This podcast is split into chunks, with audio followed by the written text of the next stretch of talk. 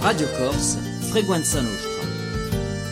Radio Frequenza Nostra, Radio Frequenza Nostra.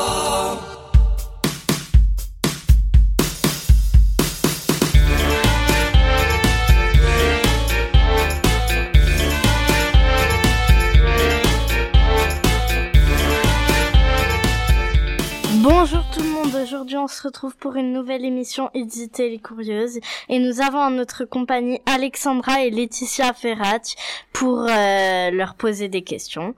Peut-être que vous les connaissez, ce sont deux karatékas qui ont choisi euh, euh, une, euh, un mode du karaté qui s'appelle le kata. Qu'est-ce qu'un kata? Alors, le, un kata, c'est un, un enchaînement de techniques codifiées contre des adversaires imaginaires qu'on doit répéter avec euh, plusieurs critères, que ce soit la puissance, la rapidité et l'équilibre. Donc il y a le kata par équipe et il y a le kata individuel. Donc individuel, on est seul sur le tatami et par équipe, on est à trois et donc on doit faire les mêmes mouvements euh, mais parfaitement euh, en même temps et à, à la suite après il y aura des bunkai. Donc c'est un combat entre euh, les trois les trois adversaires. Qu'est-ce que le karaté? Alors, le karaté, c'est euh, un sport de combat, surtout de défense, où on apprend donc des attaques, des contre-attaques, mais essentiellement voilà pour se défendre, et on le recommande à le faire que dans un dojo. Et c'est un art martial qui vient du Japon et plus précisément de l'île d'Okinawa. Euh, Pourquoi avez-vous choisi de pratiquer cette discipline? Alors tout simplement parce que c'est une histoire de famille. Nos parents sont aussi des karatékas et ont un club, l'ACA Arts Martiaux. Donc c'était un petit peu la suite logique. Je suis un peu tombée dedans comme euh, Obélix dans la potion magique et Laetitia a suivi mes Et traces. pour ma part, euh, je voyais ma grande sœur faire du karaté, donc je voulais faire la même chose. Donc c'était dans la famille, donc c'est resté dans la famille. Quel est le meilleur souvenir des compétitions? Alors pour ma part, moi ça a été mon premier titre de championne d'Europe en 2009 puisque je n'étais pas encore championne de France en titre. Donc voilà, c'était vraiment euh, le début de ma carrière avec ce titre de championne d'Europe. Pour moi, c'est surtout une année car euh, j'ai arrêté un an le karaté à cause euh, d'une maladie qui m'a fait arrêter le karaté. Puis quand je suis revenue, j'ai gagné les championnats de France et j'ai fait troisième au championnat d'Europe. Donc moi, ça restera quand même une année. Qui est votre plus redoutable adversaire?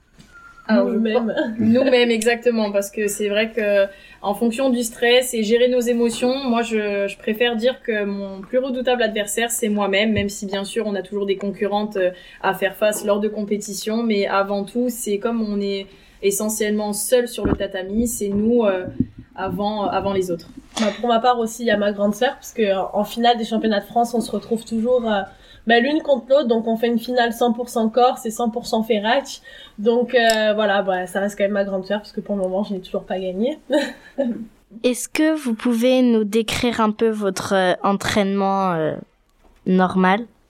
Alors on a sensiblement un peu les, les, les mêmes semaines, mais généralement donc euh, on se lève, on prend le petit déj, premier entraînement euh, vers 10h, 10h30.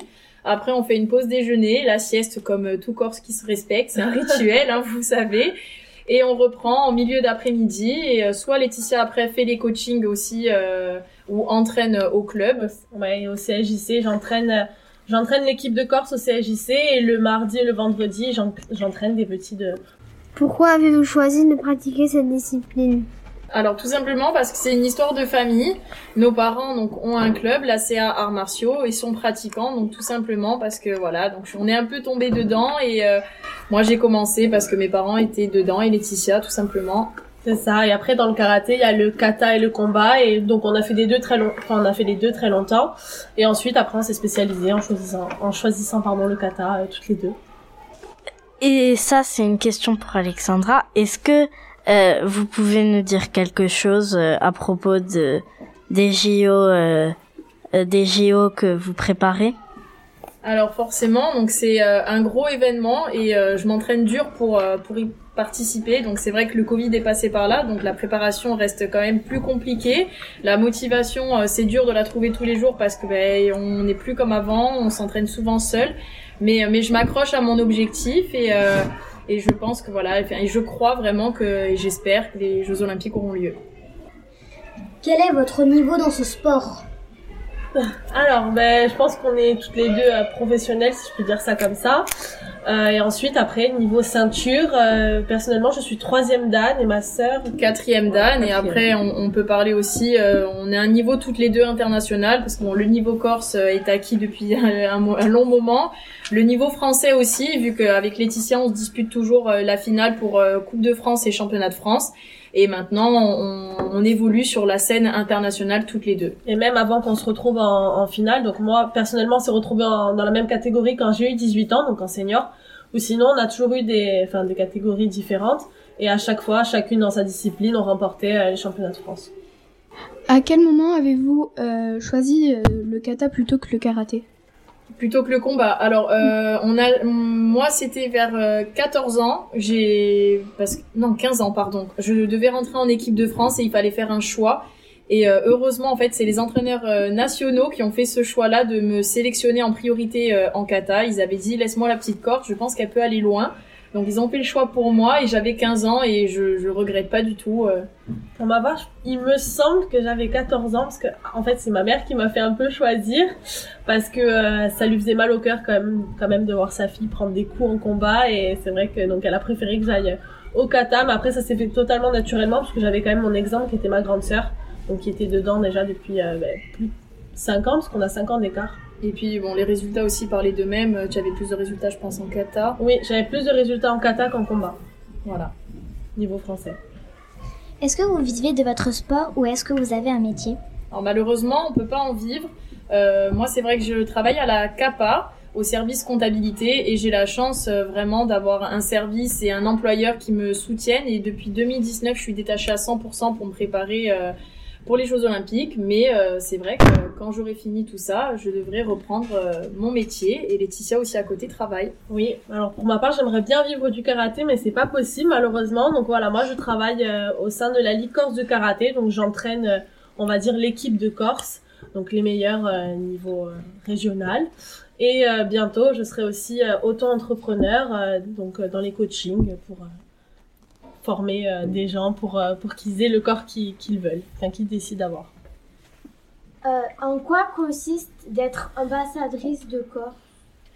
Pour moi, être ambassadrice du sport en Corse, c'est c'est vraiment promouvoir déjà le sport en général. Après, bien sûr, parler de ma discipline, parce qu'il est important aujourd'hui de, de faire du sport et, et je pense que les, les jeunes sont la relève. Et, euh, et euh, il est important que ces jeunes-là, enfin que vous, les jeunes, vous preniez la suite et euh, ben, que vous faites, enfin que vous fassiez pardon parler de notre de notre Corse et ben, que vous fassiez aussi briller euh, nos couleurs sur le plan national et international. Combien de fois vous entraînez-vous dans la semaine? Ouf. Alors déjà, c'est quasiment deux fois par jour, donc Et- après, il faut faire le calcul. On a quand même des jours de repos. Mais Samedi, tous les jours, sauf le dimanche, c'est le jour du Seigneur, donc repos. Donc Mais- deux fois par jour. Et en moyenne, euh, minimum, ça reste du 15 heures par semaine euh, en termes euh, voilà horaires. Mais après, ça, ça, ça varie en fonction de si on est proche d'une échéance, quand on a une grosse préparation. Quand on est proche d'une échéance, c'est vrai que c'est là où on récupère un peu plus, donc on fait peut-être un peu moins d'heures d'entraînement. Euh, et quand on est éloigné justement d'une échéance, on fait un peu plus de, de préparation physique aussi. Donc du coup, ça peut monter à presque plus de 18 heures, 20 heures par semaine. Ça, ça dépend vraiment en fait les cycles. En quoi, euh, là, ou le Covid, a changé votre euh, entraînement? Alors ça a tout changé ben, parce que déjà premièrement on a des compétitions qui ont été annulées. Donc ça pour nous ça a été vraiment un coup dur. Donc euh, comme on a dit, donc quand les compétitions se rapprochent, on s'entraîne peut-être moins. Donc là en fait on a dû tout changer, même niveau entraînement, on, s'entraînait en vraiment sans but on va dire parce qu'on on savait pas quelles euh, seront les prochaines échéances. Donc voilà c'était très compliqué. On a fait quand même une petite pause. euh, début mars, donc il y a un an quasiment. Sauf que bon là, on a bien bien repris puisqu'on a repris aussi les stages euh, équipe de France. Donc c'est vrai que ça a été compliqué euh, l'arrivée du Covid parce que forcément donc euh, on s'entraîne jamais diffé- enfin on s'entraîne toujours différemment avec ou sans objectif et euh, avec des objectifs à court terme et, à, et à long terme. Donc c'est vrai que c'était compliqué de s'entraîner sans but parce qu'on savait pas où est-ce qu'on allait euh, ben, arriver, à quel moment on allait reprendre les compétitions. Donc euh, on a quand même la chance d'avoir euh, aménagé notre grenier avec euh, des tatamis et, euh, et une salle de sport. Donc du coup, on pouvait quand même continuer nos entraînements. À quel âge avez-vous commencé le karaté? Euh, alors toutes les deux, on a commencé à l'âge de 4-5 ans, mais plutôt vers les 4 ans. Parce qu'on, c'est vrai, nos parents faisaient déjà du karaté, donc on les imitait. Donc c'était assez euh, facile pour nous à 4 ans de commencer. Voilà, c'est ça. Donc et puis comme à la, enfin comme on disait tout à l'heure, mes parents ont un club. Donc euh, ma mère qui s'occupe des bébés avait une section et à partir de 4 4 ans et demi, elle les prend. Donc euh, on a commencé à ce moment-là aussi. À quel âge avez-vous remporté votre premier trophée? Alors, si c'est les euh, championnats de Corse, donc si on commence à 4 ans, il y a que seulement 2 ans après on peut faire des compétitions. Donc à 6 ans, il me semble qu'on était euh, déjà championne de Corse. Après, euh, pour ce qui était championnat de France, pour moi, je crois que ça a été à 14 ans. Moi, pour ma part, j'avais, je crois, vers les 10, 11 ans, commencé à faire des résultats au niveau, voilà, français, tout ce qui était Coupe de France. Et niveau international, pour moi, ça a été à 16 ans. Ah oui, à niveau international, ma première euh, médaille, ça a été mes, ma troisième, eh non, mais trois- troisième place au championnat du monde universitaire et ça a dû être à 18 ans. À peu près. Ouais, c'est ça. Est-ce que vous prenez parfois des vacances sans entraînement? Bah, ça arrive pas souvent déjà. Euh, surtout là depuis euh, depuis à peu près 4 ans quand on a su qu'on était olympique, en fait tout s'est accéléré, le, niveau d'entraînement, le, le nombre de compétitions aussi par an et comme on avait quasiment des compétitions tous les mois voire presque toutes les deux semaines, euh, ça laissait pas beaucoup de temps de récupération et euh, et quand des fois j'ai pu breaker j'avais que une semaine de repos, donc en une semaine de repos, on n'a pas forcément le temps de partir, euh, par exemple, à l'autre bout du monde et, voilà, faire la farniente. Mais bon, euh, c'est que partie remise. D'abord la carrière et après j'aurai le temps de prendre des vacances. Ouais, ça va être un peu compliqué. Ben, par exemple, là, cette année, en mai, on est en championnat d'Europe. En juillet, il y a les JO. Donc, bon, moi, je n'y participe pas, mais je ne prends quand même pas de vacances. Et en novembre, on a le championnat du monde à Dubaï. Si je me trompe pas. Ouais, si, euh, voilà, si tout se passe bien, respecté. si, voilà, conditions sanitaires, euh, voilà, hein. comme d'habitude, c'est ce qu'on vit en ce moment. Donc, euh, si tout se passe bien, voilà, et après, normalement, novembre, on devrait, on devrait continuer parce que, ben, pas de vacances. Bon, eh bien, euh, on a été heureux de vous poser des questions et, et j'espère que vous, euh, vous avez été heureuse d'y répondre. Eh bien, on se retrouve pour la semaine prochaine pour une nouvelle émission Inzité les Curieuses. À la semaine prochaine. Merci.